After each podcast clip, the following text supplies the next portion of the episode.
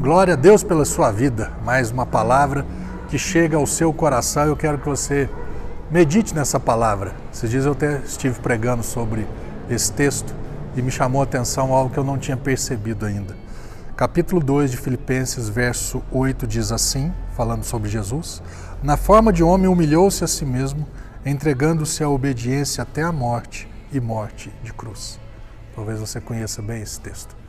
E o que, que o Espírito Santo destacou para mim? Ele não, ele não fez a vontade de Deus. Ele não fez a vontade dele. Ele fez a vontade de Deus.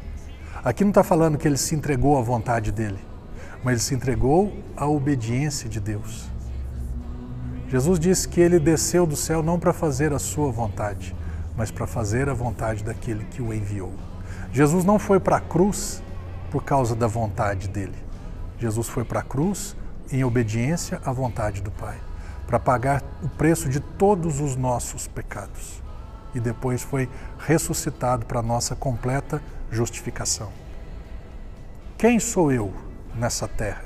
Estou aqui para fazer a minha vontade ou fazer a vontade de Deus? Obedeço Deus quando? Quando é conveniente para mim, quando está de acordo com a minha vontade, ou obedeço sempre, apesar de ser contrário ao que eu gostaria? Eu sou capaz de renunciar, de abrir mão da minha vontade para que a vontade de Deus se cumpra na minha vida ou não? Sou obediente ou desobediente? Pensa nisso, por isso que eu quis te dizer. Medita a respeito desse texto. Sabendo que nós só estamos aqui hoje porque Jesus um dia ele abriu mão da sua vontade para obedecer à vontade do Pai.